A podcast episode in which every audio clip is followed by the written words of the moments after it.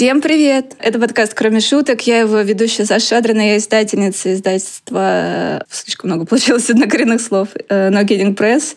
Со мной сегодня разговаривают Лайма Андерсон, редакторка издательства No Kidding Press, Катя Кудрявцева, которая в издательстве No Kidding Press занимается коммуникациями в самом широком смысле этого слова. И мы сегодня встретились, чтобы поговорить про итоги года, с одной стороны, а с другой стороны, про планы на следующий год, какие мы приготовили сюрпризы и какие мы секреты храним. И до сих пор не выдаем их в разных каналах нашей коммуникации, несмотря на то, что очень хочется. И я сегодня попрошу Катю, наверное, подкидывать нам, как э, в последние разы вопросики, чтобы мы легче справились с этой задачей. Несмотря на то, что я ведущая этого подкаста.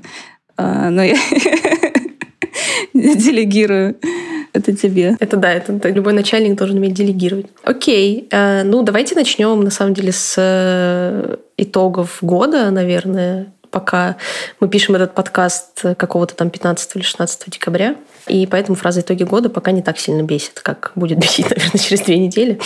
Э, но тем не менее. Вот. Э, я к вам присоединилась, на самом деле, довольно поздно, поэтому э, расскажите вообще, какие у вас были планы хотелки на 21 год? Что вы, что вы мечтали сделать, что вы хотели сделать, э, что в итоге получилось сделать, и как вообще, как вообще вам этот год? Да, ты к нам присоединилась, на самом деле, в конспирационном режиме во второй половине года, и это самая деятельная часть года для нас. Мы хотели сделать какое-то нереалистичное количество книг, и я боюсь, что то, что мы скажем, обнажит проблемы в планировании в издательстве но скорее где-то мы решили, мне кажется, не жестить к концу года, а где-то сыграли факторы, о которых мы будем говорить позже, такие как изменения на рынке издательском. Но, Лайма, ты не хочешь рассказать, сколько книг мы сделали? если ты помнишь. Да, я даже посчитала специально новинки, и за этот год у нас их 17. Ну и плюс у нас были допечатки и переиздания наших прошлых книжек. Вот. И в прошлом году сколько было? Шесть? Семь? Что-то такое. Ну, то есть это неплохо. Это, мне кажется, достаточно хороший рост. И у нас э, с середины года где-то вырос штат. К нам присоединилось сразу несколько классных людей, поэтому надеюсь, что следующий год сразу будет легче как-то... Ну, короче, проблема этого года, мне кажется, у нас была в начале, когда мы провалились в какую-то яму, и а, несколько месяцев пытались из нее вылезти. Вот. А с летом, мне кажется, все выглядит не так уж и плохо. Если смотреть на наш план и на то, как все выходило, мне кажется, мы молодцы. Вот. Все, что было до лета, не будем обсуждать. Вот. А, поэтому, Катя, ты, мне кажется, как раз вовремя появилась. Лучше бы и не придумать, да. Да, но сейчас у нас подкаст превратится в, в планерку, когда звучат фразы «ну все не так уж плохо». Ну, нет, в планерке у нас как раз типа все плохо. Надо что-то делать. Не знаю, я рада, что у нас вышло много очень разных книжек. И мне нравится, что всегда есть вопрос, э, типа, какая ваша любимая книга, например, которая вышла в этом году. И вот я вчера об этом думала. И поняла, что, например, моя книга любимая — это «Я монстр». И когда я про нее вспомнила, потому что она вышла в этом году, ну, то есть я к ней уже настолько привыкла, и мне кажется, она была уже так давно, а после нее вышло еще куча всего другого. Поэтому, не знаю, у меня к концу года достаточно позитивный настрой, и можно сказать, что я больше довольна, чем разочарована. Ну, про «Я монстр» это интересно, потому что э, действительно мы здесь все еще находимся в, в каком-то, я не знаю, коридоре временных искажений в связи с последствиями 2020 года, когда все происходит э, не по графику. И, в частности, это была новинка к нонфикшену, и обычно нонфикшн в декабре, но этот нонфикшн был в марте, поэтому это книга этого года, и, в общем, сложно это все уложить в своей голове, действительно. Но я соглашусь э, с Лаймой о том, что в издательстве стало работать какое-то нереальное количество людей, на мой взгляд. Вот сегодня зарплату, например, я подписывала зарплатную ведомость. Это больно. Да, что у нас сильно расширилась сама редакция, и э, мы надеемся увидеть последствия этого уже в 2020 э, какой-то год втором году. И к нам присоединилась сначала Лия Бралидзе, она наша редакторка с французским и с английским. И она работает э, над разными проектами, работала над «Красными частями» э, с Настей Каркачевой и работала над... Сейчас вот небольшой спойлер над книгой «Каким быть человеку» канадской писательницы Шилы Хэти. Вот, и, собственно говоря, э, совсем не так давно, по-моему, с октября к нам вышла Настя Каркачева, известная нашим читателям по переводам синетов э, и красных частей Мэгги Нельсон по редактуре аргонавтов. Вот, и мы тоже рады, в общем, что Настя присоединилась к нашей редакции. Хотела сказать как-то по поэтичнее, но по возвышеннее. Да, ну, в общем, мы надеемся, что это позволит нам держать качество редактуры на достаточном уровне, высоком. А, но мы как-то стали говорить почему-то про любимые книги года. Кстати, я не подготовилась. Я не знаю, какая у меня любимая книга года. Катя, ты знаешь, какая у тебя любимая? А, нет, я знаю. Но я все равно задам этот вопрос себе.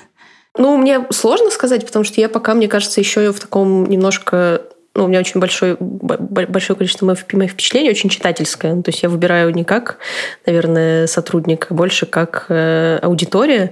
Вот, я должна честно сказать, что я еще не все, не все новинки дочитала. До конца, наверное, на меня вот сейчас я дочитала Шанталя Керман «Моя мать смеется», и она на меня произвела какое-то невероятное впечатление. И я не знаю, это, ну, как бы я, наверное, не могу здесь, э, опять же, говорить как сотрудник издательства, это абсолютно какое-то человеческое. Вот меня вынесла эта книга, и я даже не знаю, это в хорошем смысле или в плохом, ну, то есть рада ли я, что она существует или нет, я пока не, не определилась.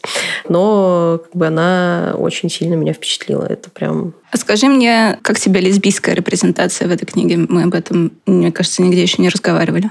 Она мне показалась очень интересной, я даже писала про это в лесбийском лобби. Ну, не прям типа не писала, не писала, да, но как бы упоминала эту историю. Я помню, что мы с тобой в какой-то момент, э, ну, вокруг какого-то там текста про эту книгу говорили. Ты говорила, что это там совсем вообще не важно, ну, типа, э, что это не главное. Я не помню это. Далеко. Ну, а вот, а вот.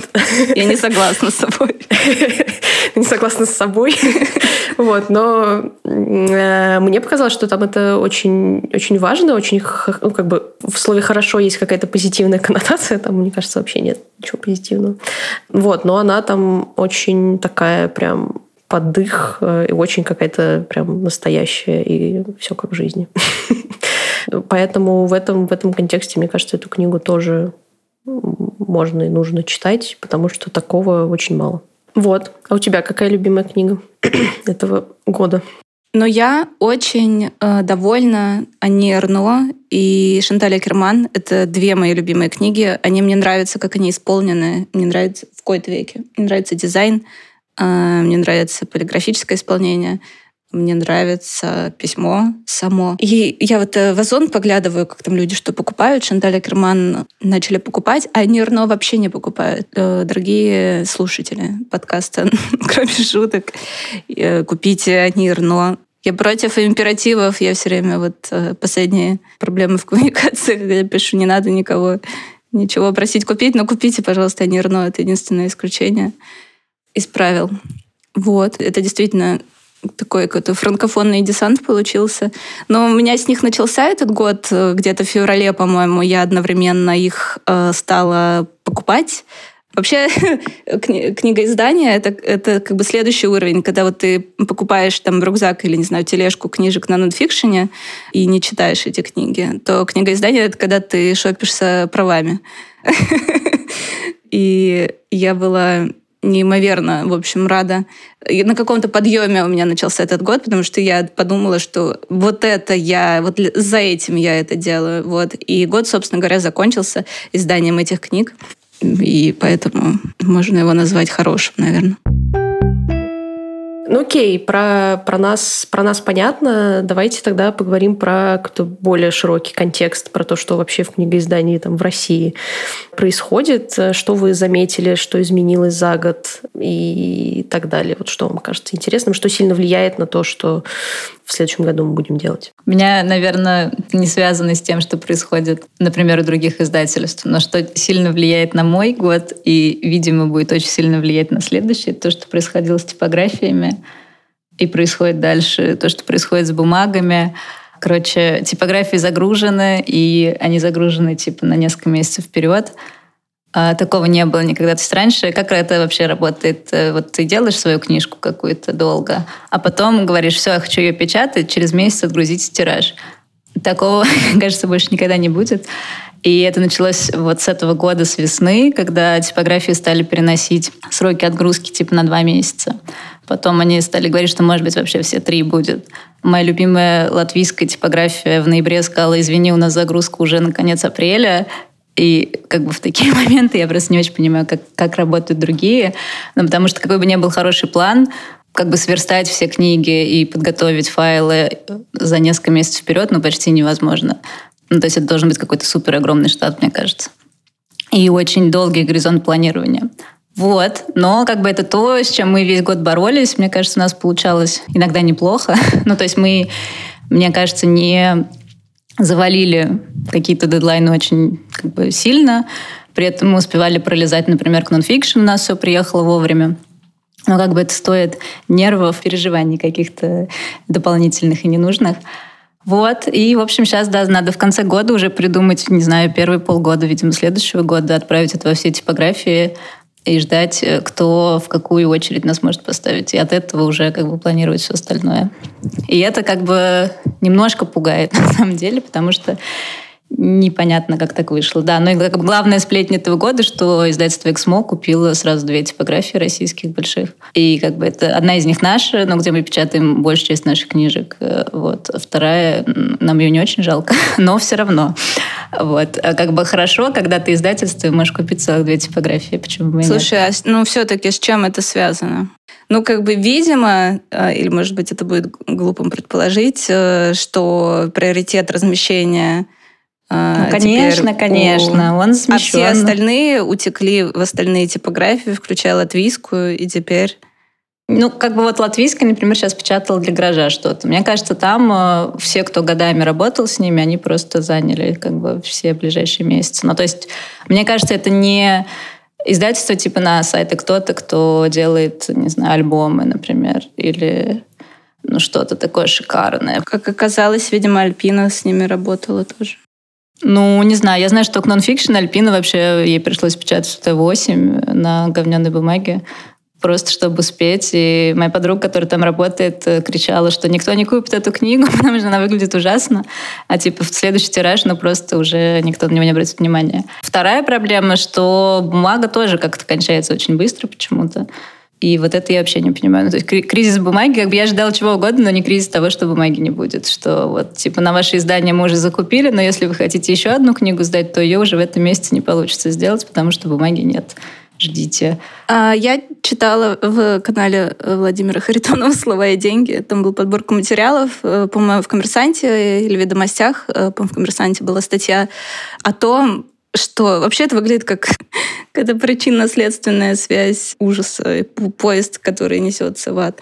Опять-таки, про то, что как бы пандемия вызвала рост e-commerce, вырос рост на упаковку, вся бумага уходит на упаковку, не хватает на книги. Это в России. А как бы на Западе, ну или там как бы за границей условно, а, сырьевой кризис связан то ли с какой-то новой регуляцией, то ли, в общем, связан с лесами. Ну, хотя, наверное, там тоже, конечно, повлиял рост e-commerce, звучит довольно логично, потому что у них еще больше было ограничений, нежели у нас. Так что книг больше не будет, будет э, упаковка для книг. Зато красивая. Класть в упаковку будет нечего, но зато будет упаковка. Ну да, это как э, в контексте моей любимой книги «Capitalism and Desire». Надеюсь, я уже э, Тода Макгауна уже говорила о ней на этом подкасте. Если нет, я могу. О том, что упаковка важнее объекта желания, конечно, продукты. Упаковка и есть это утраченная вещь, к которой мы стремимся. Поэтому книг больше не будет. Спасибо, до свидания. Спасибо, что слушали нас подкаст «Покупали наши книги». Пока. Окей. А мы хотим по, не знаю, поспекулировать и обсудить монополизацию книжного рынка? Или это вот это вот все, это тот факт, что уже практически все издательства в России это одно большое издательство? И к, к чему нас все это ведет? И вообще, что как будет, как будет выглядеть нонфикшн через пять лет? Один большой стенд и шесть маленьких?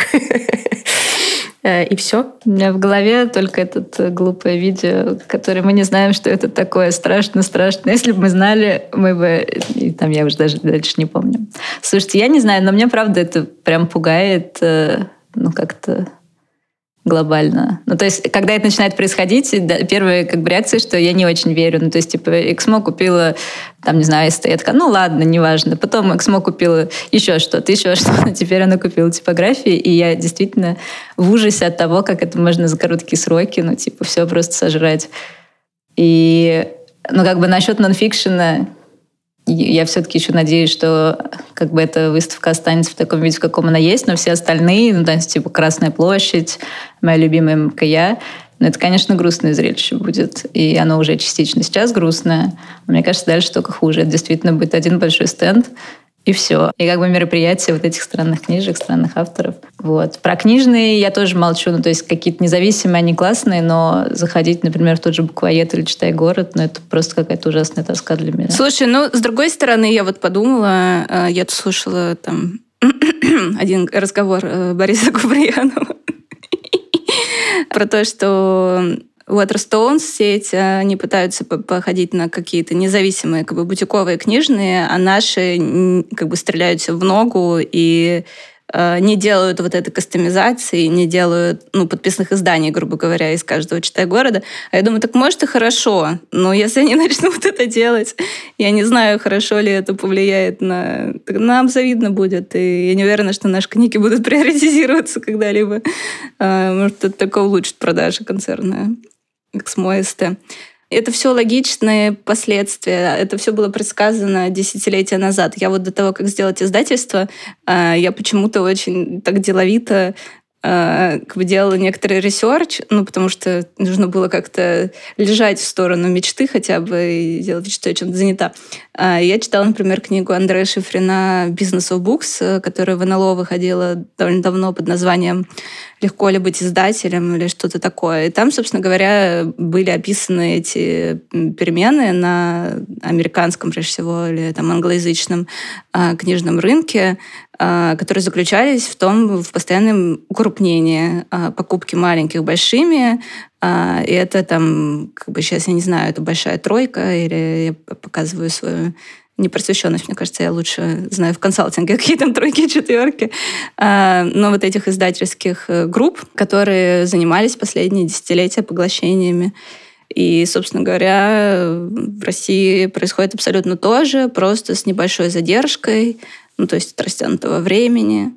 А, ну, и в этой логике, конечно, Ногининг просто тоже должен через э, не знаю, 10 лет стать, разориться или стать э, частью стать редакции. Э, я не знаю, вам что больше нравится, Эстерикс Где вы себя видите через 10 лет? Есть два стула, да. Ну, просто еще, естественно, обидно, что они же, получается, скупают права. То есть у них намного больше денег, они могут спокойно перекупать как бы всех, ну, как бы все предложения перебивать, покупать какую-то книгу, издавать ее в непонятном оформлении. Ну и как бы таким образом русский читатель лишен какого-то хорошего опыта чтения.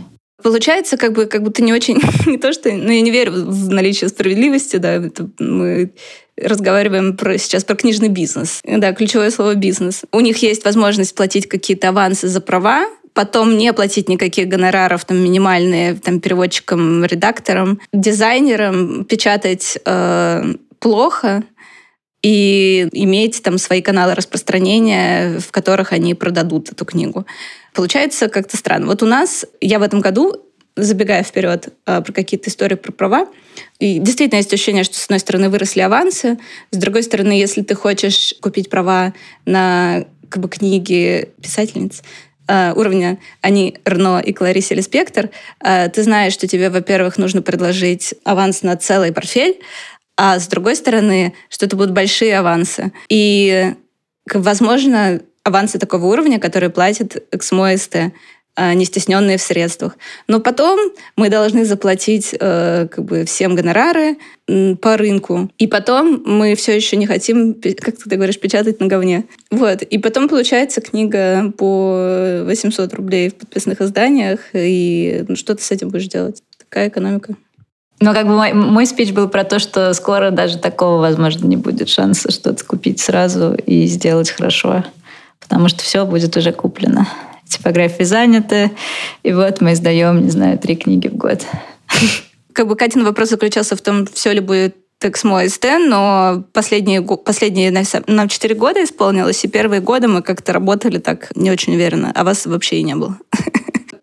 Была некоторая волна, тем не менее, которая принесла... Э, что-то было в воздухе. В общем, появилось издательство Kidding Press, появилось издательство Popcorn Books э, и Индивидуум, и кто еще появился? Ну, Носорог, да, стал издавать именно книги, потому что журналы они издавали. Я помню, что первый номер вышел, когда в Москву переехала, это было семь с половиной лет назад. И все-таки что-то там живо. И как раз обращаясь к западному опыту, я постоянно вижу э, small прессы, и я постоянно вижу маленькие издательства с, очевидно, некоторой коммерческой э, составляющей тоже, то есть которые э, сделаны, чтобы вырасти в среднее издательство. Э, и вот, так что там есть какое-то, мое любимое слово, парадоксальные э, пространства надежды. И как-то и как-то интересно, мне кажется, было, тем не менее. Но мне кажется, сейчас это тоже продолжается, потому что появляются издательства при книжных магазинах, ну то же самое, что у подписных, у все свободные. Потом вот на прошлом нонфикшн я для себя нашла издательство «Ищи Лесоруба». Короче, маленькая петербургская тоже. Найди точно.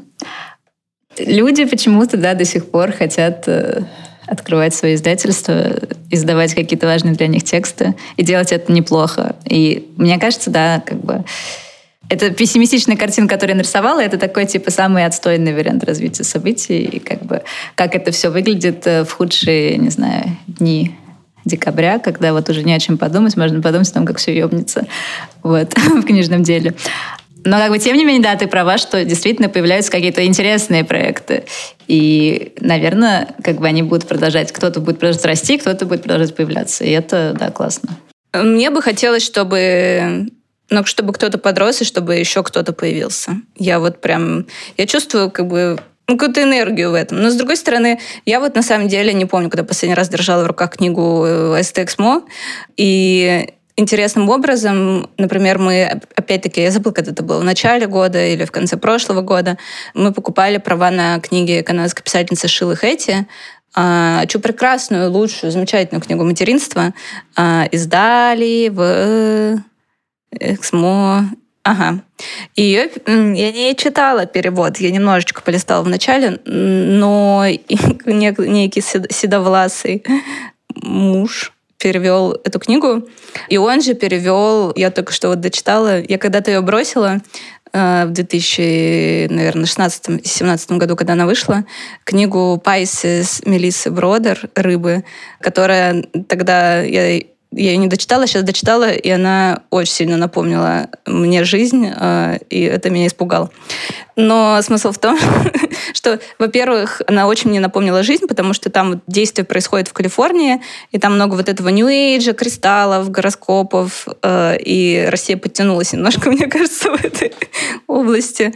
А с другой стороны, экзистенциальные проблемы э, за пять лет они стали более осязаемы для людей моего возраста.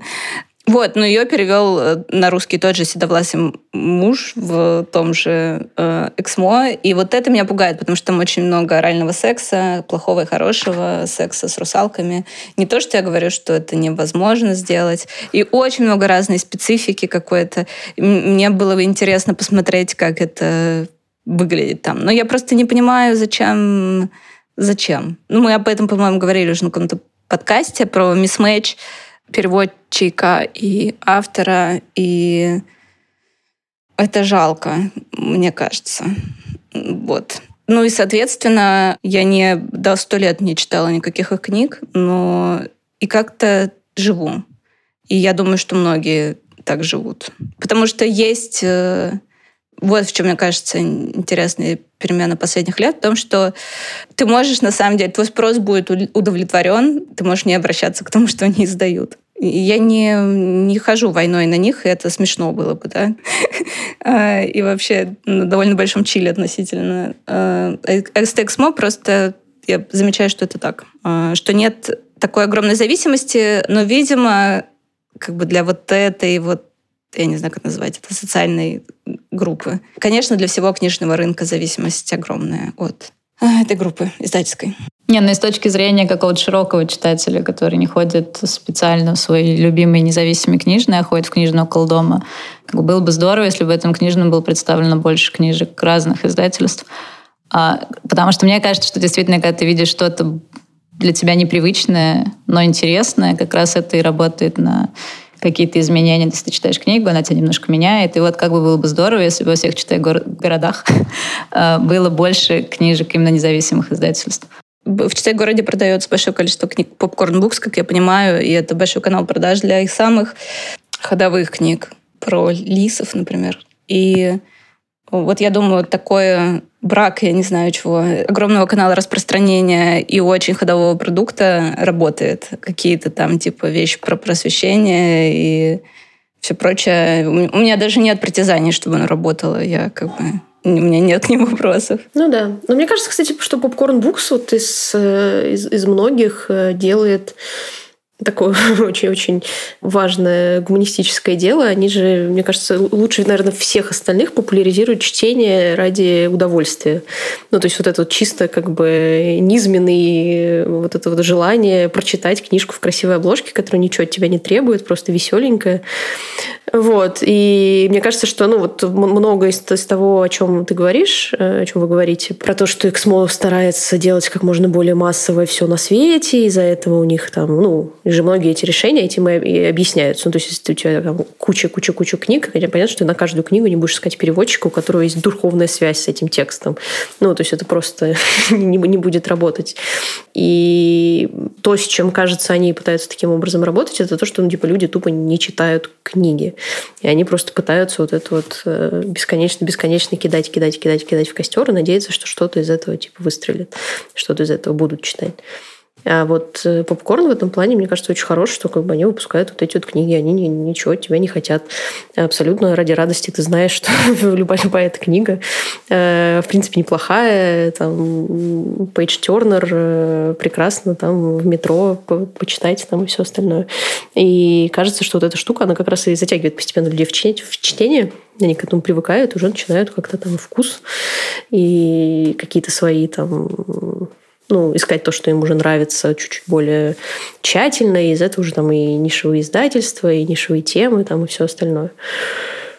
Вот, поэтому спасибо Popcorn Books за Young adult про лисов, э, которого, которого я не читала, но в моем, в, моей, в моей юности это фанфики закрыли эту тему, так что э, теперь я могу спокойно читать умные книги. Готовы ли мы поговорить про наши глобальные масштабные планы на следующий год? о том, что прекрасного, распрекрасного мы выпустим из того, о чем мы сейчас уже можем говорить. Но мы не анонсируем все по разным причинам, э, и должна быть какая-то загадка, да, правда? Для нас в том числе. Мне хотелось бы отметить э, сначала книги, которые анонсированы уже в пятом даже сезоне подписки «Систер Аутсайдер» Одри Лорд в неизвестном пока названии, а, в переводе «Мир Тай». К редактуре подключился прекрасный, замечательный, любимый Ваня Соловей, которого мы обожаем за его личные профессиональные качества, переводчик и вообще исследователь, прежде всего, и переводчик, и автор, который редактировал «Пресиада», перевод «Монстра», и редактировал перевод «Кинг-Конг-теория», и теперь редактирует перевод Одри Лорд. Это значит, что должно получиться замечательно. И Ваня же будет переводить новую книгу Пресиада, которая еще не вышла на языках оригинала. Написана она, судя по всему, на испанском, но есть сразу авторизованный, может быть, даже им самим выполненный перевод э, самим Пресьяда на французский. Книга еще не вышла, и она посвящена, видимо, вот этим трансформациям в э, ковидную пост не какой пост ковидную, ковидную эпоху. Вот, мы ждем текст от правообладателя. Эта книга тоже, надеюсь, она... Надеюсь, что она небольшая. Надеюсь, Поль Б. Пресяна не написал длиннее, чем было в пропозале. И что мы увидим ее еще в этом году тоже. Вот, Аудри Лорд э, это у нас уже в этом году вышла роман «Биомифография Зами», а, а это книга теории, эссе, речей и все, собственно говоря. И вроде как это некоторое событие, потому что это просилось, конечно, какое-то время. А в последнее время мы видели много отдельных переводов и поэзии, и эссе а, Одри Лорд в русскоязычном интернете. И время пришло. Да, и мы анонсировали вчера как раз э, шестой сезон подписки. Там выйдет э, еще одна книга Тови Дитлевсон. Я расскажу, наверное, просто перечислю их в хронологическом порядке, как они будут выходить. Это продолжение такое книги лица, получается, и ну, как завершение вообще всей истории, которую мы могли видеть в трилогии, потом в лицах. И вот будет еще одна книга, которая называется «Комната Вильхельма», редакторка перевода Ольга Дергачева. Перевод будет опять Анна Рахманькова под редакцией Ольги Дергачевой, наша любимая команда по переводу Тови Дитлевсон. Вот. И Оля писала, что ей книга очень понравилась, и что там снова вот этот какой-то чистый и очень ясный язык Тови, снова поэтичный. Вот, в общем, мы все с нетерпением его ждем. Хотя она тоже будет травматичная, грустная и страшная. И также мы наконец-то издадим сборник с Джан Дидиан, который мы готовим уже весь этот год. Вот. Но это, мне кажется, мы как раз очень правильно сделали, что важные книги нельзя а, короче, торопиться делать важные книги, их нужно делать медленно. Ну, в смысле, нет, хорошо, когда ты можешь сделать все и не делать редактуру, например, дополнительную, или Короче, но мне кажется, что с Дидиан было правильно, что мы не стали торопиться издавать ее в последние вот эти недели ну, ну, этого года или Короче, мне кажется, что правильно, что она выйдет в начале следующего, и начинать год с Жан Дидиан, мне кажется, тоже хороший знак. Вот. И в этой же подписке будет еще две книги. Саш, ты хотела рассказать про Ли Спектр. Да, Ли Спектр. Ну, в общем, такое это имя довольно на поверхности. Да, мне писали даже многие знакомые, что посреди года они писали, а не хотите ли вы издать? Ну, вот эти наши любимые советы. И вчера мне понравилось, э, что в Инстаграме кто-то нас тегнул и сказал спасибо, что издаете ли спектр. Я как раз хотела вам ее предложить. И да, когда мне писали, что не хотите ли издать, я говорю, вообще-то мы уже будем издавать. Ну, мы уже все предусмотрели. Но там такая история, конечно, тоже переплетающаяся с историей становления издательства, можно за уши притянуть в этом тоже году, э, летом, по-моему, уже мне скинула Кира из Букмейта э, статью на Нью-Йорк Таймс по-моему, про Леспектр, сказала, посмотри, какая. А я такая, а, да, я вот уже написала как раз э, правообладателем. А я написала правообладателем, потому что э, бывает, э, ну, как бы ты сидишь и думаешь, а, а, а почему бы не мы, собственно говоря? Э, смотришь по сторонам, думаешь, что там вышло уже? Не вышло, думаешь. Аж, ну, как бы спросить можно, денег не возьмут за это. Слава богу, пока еще не берут. Но Леспектр когда-то супер давно была рейдинг-группа на Кизин, когда не было еще никакого издательства. Мы там читали рассказы Леспектр, которые впечатлили меня э, очень сильно. И то есть, э, как бы, Спектр, она тоже там в фундаменте где-то этого издательства э, вместе с э, Кэти Акер, Маккензи Уорк и Джон Дидиан, кстати, Эллен Майлз. И это все мы читали на той же самой ридинг-группе. И, но мы издаем ее романы. Я не знаю пока подойти как к проекту ее полной коллекции рассказов, Collected Stories. Э, это, не знаю, такой огромный кирпич на, не знаю, 600 страниц, наверное. И хотя рассказы очень классные, но как это покупать и как это делать, я и сколько лет это делать, я понять не могу. И поэтому пока это остается под вопросом. Но еще у нее есть э, сборник писем, по-моему, еще сборник чего-то. А, какие-то такие интересные штуки, которыми можно заниматься много лет наперед. Мне кажется, э, продаваться это не будет никак. Стоит это очень дорого. А, я таких авансов не платила. Нет, ну, как бы за отдельные книги, там, Мэгги Нельсон а, платила, но здесь э, целый пак из четырех э, наименований. И ну, так, это было чувствительно, но ты, в общем, с этим расстаешься э, и думаешь, э, это как бы служение России.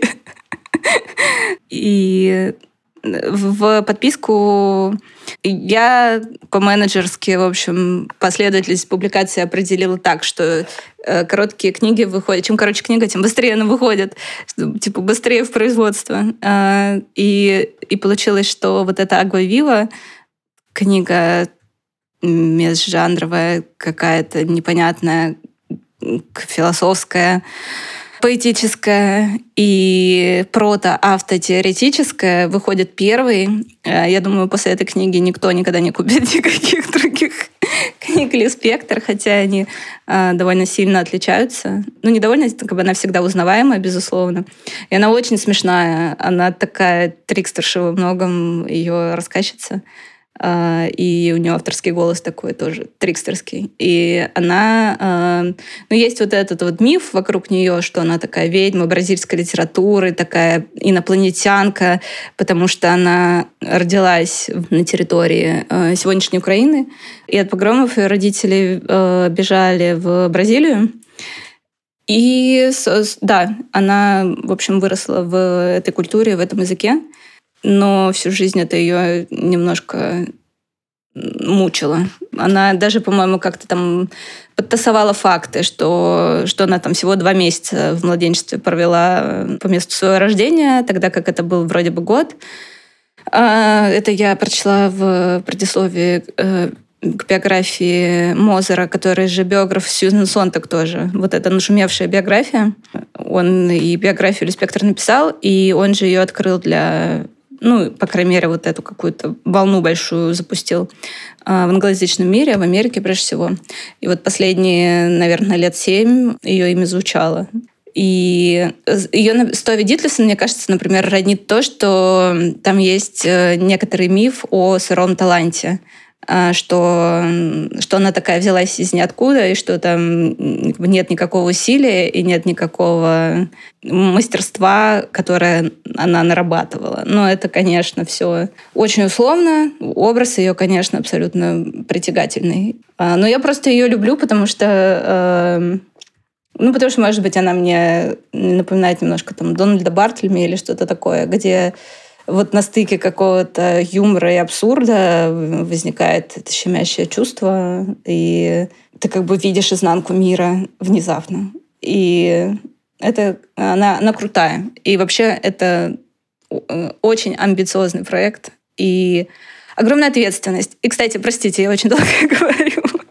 Я как женщина должна извиниться за то, что долго говорю. Но мы тут все женщины, поэтому я должна извиниться про то, что как это выглядело вообще все. Что летом, а, когда я подумала, а почему бы не мы, и я отправила письмо, я нашла там агентские контакты, отправила им письмо, что вот, а, хотелось бы узнать про права, потому что мы заинтересованы, а, есть ли уже издатель российский. Мне пришла отбивка, что там я в отпуске, как часто это бывает летом, от агента. И, но потом через две недели он вышел из отпуска и мне ответил, что нет, права свободные, а, мы будем рады предложению. Мы сейчас ищем... Ну, один текст опубликован в книге, в небольшой серии журнала «Иностранная литература», а, но мы ищем издателя, который возьмется за какой-то более крупный проект в связи с Леспектр.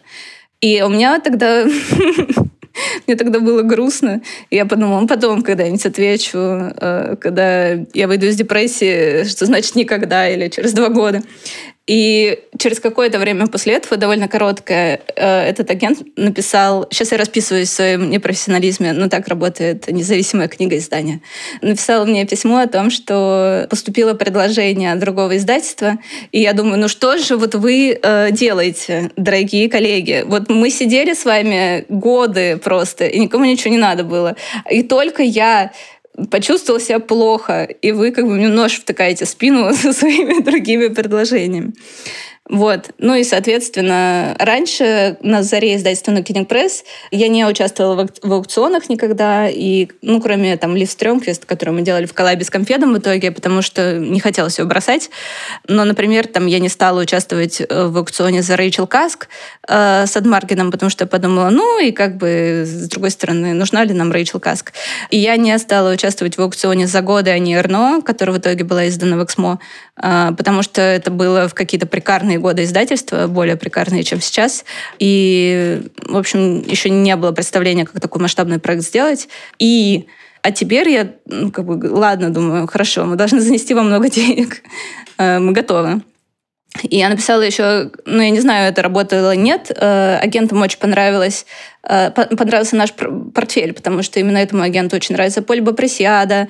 Э, это выглядит такая, такая красивая история. Я говорю, вот у нас важные имена ну, 20 века, там, Тови Дитлевсон. Э, а я говорю, я была в Мехико в марте или в апреле, и я там купила фотобиографию Кларисы Леспектор. И когда я ее увидела, я прям как бы вскрикнула. Я такая, это это как бы объект желания. Эта книга мне нужна.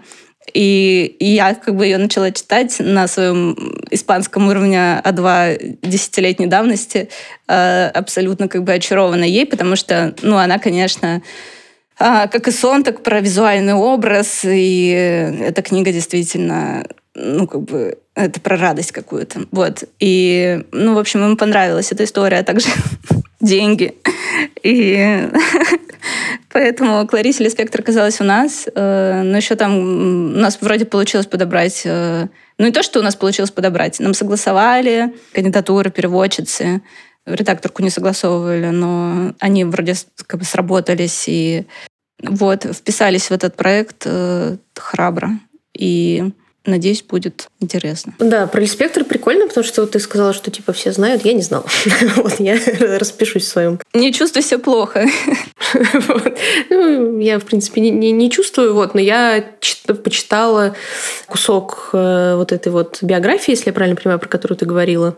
И, не знаю, я прочитала буквально, честно скажу, не знаю, 15 страниц или 20 или что-то такое.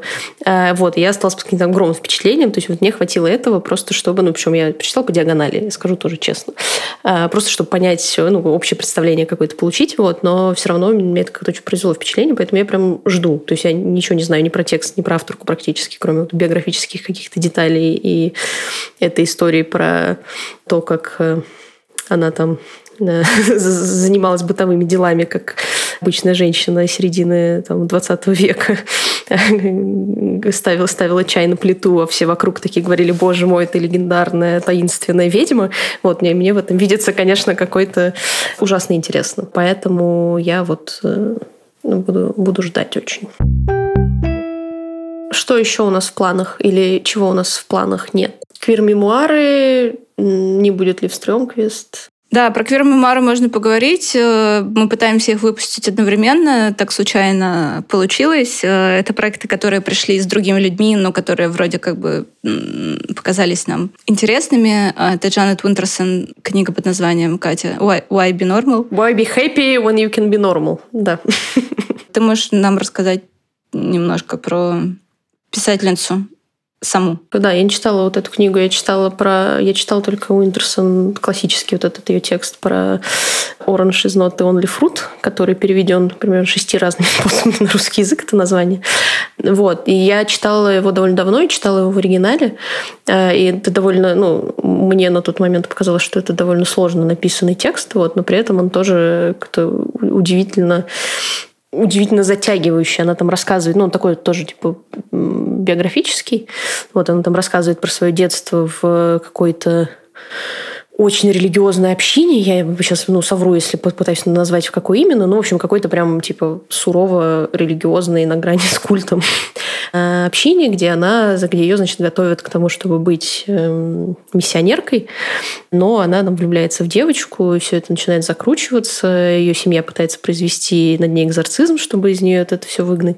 Ну и потом там это все как-то разрешается, и в конце мы видим, что эта женщина каким-то образом, и не знаю, каким образом, а, сохранила относительно какую-то ментальную целостность, вот, и живет какую-то там жизнь, и немножко даже иронизирует там над своей мамой, которая вот это вот все устраивало. А, и это какой-то ужасно был такой душеспасительный текст, потому что он, дико смешная книга при, при всем вот этом. А, она там как-то ужасно, э, ужасно смешно про это все рассказывает. И и несмотря на вот эту серьезную тему и серьезный язык там, и так далее, э, очень, очень какая-то реально, вот, не знаю, жизнелюбивая книга. Интересно, какая, вот какой будет эта вторая. Судя по названию, тоже много, многие качества апельсинов там тоже будут присутствовать. Э, вот поэтому я, вот, честно говоря, очень жду тоже. Потому что квир-мемуаров на самом деле не хватает. Я просто обожаю этот жанр. Я вообще люблю мемуары и письма, и вот это дневники, и все такого такого рода. Вот. Э, и поэтому уж когда это что-то квирное, то тем более. Ну, говорят, да, что он то это то же самое. По-моему, это было в предисловии этой книги написано, или в начале этой книги, а, о том, что многие спрашивали про эти апельсины, но это же как бы неправда, это выдумка. И она такая, о, правда была еще более. А, вот, это якобы правда. Книгу нам порекомендовала Лена Трускова, известная в не, узких кругах, а, потому что был уже перевод, э, и она предложила выступить с редакторкой, и с переводчицей они сейчас э, работают над ним и скоро завершат эту работу в начале совсем года. Очень рано. А второй э, мемуар — это хронология воды. Мне все время хочется сказать иногда автобиография воды, потому что есть автобиография Красного. Э, э, Лидии Юкнович, э, американская писательница, про ее, ну, как бы, тоже взросление в семье с абьюзивным отцом и про зависимость, э, про открытие своей осознания своей сексуальности, э, про материнство и прочие штуки.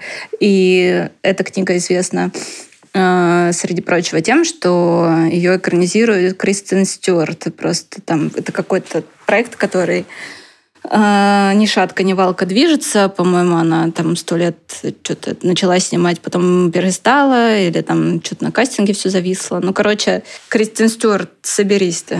Давай. Мы уже доделали книгу, она еще ничего не может сделать. А, книга, кни, книга огромная. Обе книги огромные. А, это действительно огромная работа. Надеемся. Можно сказать, кто переводил? Елена Гнедовская под редакцией, надеемся, Ольги Дергачевой, что всегда обещает э, прекрасный результат. По поводу Лев Стрёмквист. Э, мы тут э, услышали от коллег из, из книжного магазина «Чарли» в Краснодаре, что вау-эффекта, короче, Лев Стрёмквист не производит больше. Есть ощущение конвейера. Эм, связано это с тем, что мы э, вместо того, чтобы э, размышлять какими-то категориями, сколько книг Лив Стрёмквист может переварить российский рынок, нам это все было безразлично, мы просто издали как бы все за год, все старые, все новые. И в этом году мы издали три ее книги. И, собственно говоря, э, на этом книги почти закончились. Там осталось, по-моему, две, которые были изданы до жены Эйнштейна, а это очень давно. И, по-моему, они не переведены ни на один язык, потому что самые как бы приверженные издатели Левтрёмквист — это, по-моему, французы и, возможно, испанцы. Но я вот про французов хорошо знаю, что они очень давно, еще до успеха плодопознания, издавали Левтрёмквист. И, собственно говоря, э, осталась одна книга, название которой я не помню, про глобальный капитализм и то, почему левые э, не как бы левая политика не поддержана массами до сих пор. В чем ошибки? Ну и Кабылив об этом пишет с левых позиций, конечно, а не... Э, то есть это критика с изнутри. Эта книга вышла, забыла, в 2018 году между «Плодом познания» и «Розой», то есть это относительно свежий текст. И мы его делать, я его делать вообще не хотела, а, сначала не хотела, а потом хотела, потом я узнала, что это конвейер, и не захотела снова. Что вы думаете про Левстрёмкист, собственно говоря, как э, она закончила год у нас? Что она, исписалась? Мне кажется, она, как она все очень хорошо довольно-таки продается. Ну, я думаю, что действительно она не больше не вызывает вау-эффекта, ну, потому что это вот эта классическая, там есть э, схема того, как что-либо движется. И сначала это все типа новинка, о боже мой, удивительно и прекрасно. А только ценители все там скупают, рассказывают, боже мой, ты видел вот эту вещь. Все такие говорят, нет, что это, боже мой. Э, но сейчас она просто, мне кажется, переходит вот эту вот категорию более как бы массовой истории. Ну, то есть мы там сейчас видим, что ее просто постоянно там покупают в качестве подарков э, или еще чего-то. Ну, то есть это какая-то такая становится более, не знаю, более расхожей, более знакомой, более узнаваемой вещью, но это на самом деле как бы хорошо. Наверное, обидно тем, кто больше не может говорить, типа, а вы знаете или в стрёмкости? Такие, ну да. И чем ты пытаешься нас тут удивить? А, это можно понять, но мне кажется, что очень хорошо, что она как бы находит э, ну, вот эту вот массовую аудиторию, потому что она говорит об очень важных, на мой взгляд, вещах, и чем больше людей будут ну, не знаю, такое читать, э, про это знать, так думать, э, и дарить такие вещи друзьям, тем лучше, и тем как бы, э, в более хорошей России мы можем жить, продолжая Сашину тему. Вот, так что Лив Стромквист на службе России. Служу России. Но э, вопрос, конечно, не в принадлежности к секретному какому-то клубу, а скорее то, что типа инсайты больше не insightful, как я поняла. А, но я хочу сказать, э, тут время цитировать как бы книгу «Капитализм and Desire», что удовлетворение на самом деле в разочаровании. А то неудовлетворение, которое вы испытываете от чтения очередной книги или в Стрёмквист, это как бы целевое состояние человеческой психики. Э, ради него и живем. Поэтому с точки зрения психоанализа, потому что нужны потери, как бы тот самый как бы объект э, желания, объект А утраченный, который вы хотели найти в новой книге или в Стрёмквест, он должен быть утрачен, он должен быть э, не найден в ней. Иначе слишком хорошая начнется жизнь, да. Тогда надо издавать книгу о капитализме.